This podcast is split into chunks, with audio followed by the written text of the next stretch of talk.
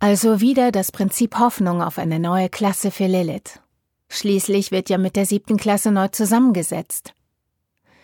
Unsere Hoffnung erfüllt sich. Ein toller neuer Klassenlehrer. Zwei Mädels, die sich auch für Leistungserbringung interessieren. Wir atmen auf. Matthäa hingegen ist mittlerweile in der neunten Klasse. Und da steht die Klassenfahrt an.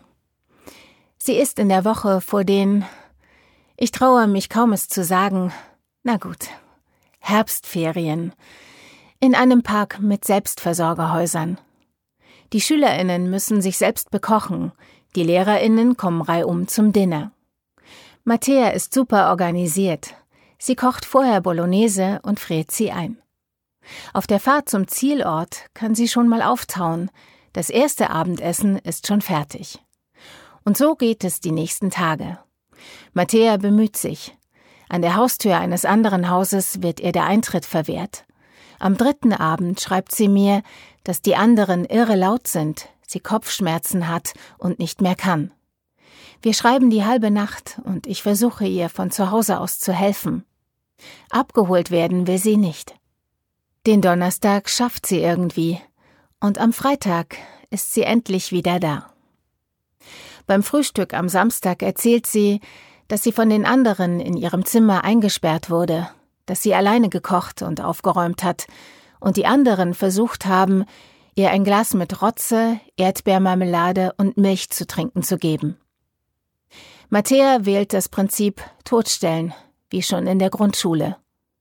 Irgendwie überlebt sie, aber sie berichtet immer wieder, wie schwer ihr das fällt. Nur in einem ist sie bärig klar. Wer sich so ihr gegenüber verhält, hat verloren. Für immer. Kein Blick, keine Unterhaltung mehr. Auch keine Hausaufgaben zum Abschreiben mehr für die anderen. Hin zur Schule, aushalten und dann zu Hause in der Bärenhöhle entspannen. Nur mit den anderen großen Bären in der Oberstufe, die sie aus der Big Band oder dem Chor kennt, fühlt sie sich wohl. Oder mit ihrer einzigen Freundin in der Stufe und deren Zwillingsschwester. Lilith hat nun mit den beiden Mädels ganz ordentlichen Kontakt und es läuft. Irgendwie.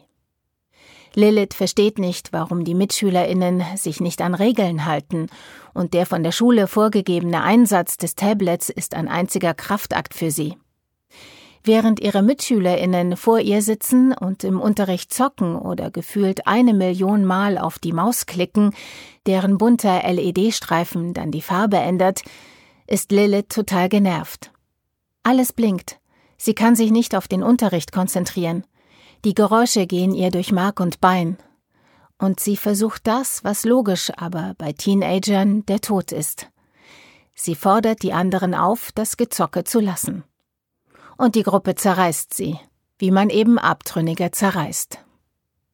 Und noch schlimmer wird es, als Lilith mit ihren Aufgaben fertig ebenfalls anfängt, etwas anderes zu machen, nämlich in einem Architekturprogramm Häuser zu designen. Sozial ist sie tot. Und wieder retten uns nur die Ferien und der erste Lockdown und der Sommer. Ihre autistische Logik und das mangelnde Verständnis sozialer Situationen führen spätestens ab den Herbstferien 2020 endgültig ins Aus. Sie verbringt die Pausen Mutterseelen allein in einer Ecke des Schulgebäudes, wo sie fast nie jemand findet. Die beiden Mädels haben sich von ihr losgesagt, weil die eine der anderen ein Ultimatum gestellt hat. Entweder entscheidest du dich bis zum Tag X für mich oder Lilith. Lilith verliert. Im zweiten Lockdown läuft der Unterricht 100% digital und Lilith ist erst froh. Dann aber merkt sie, dass das Mobbing so noch leichter umzusetzen ist. Sie schaut in leere Videokonferenzen, Breakout Rooms und Co. Niemand telefoniert mit ihr. Niemand arbeitet mit ihr.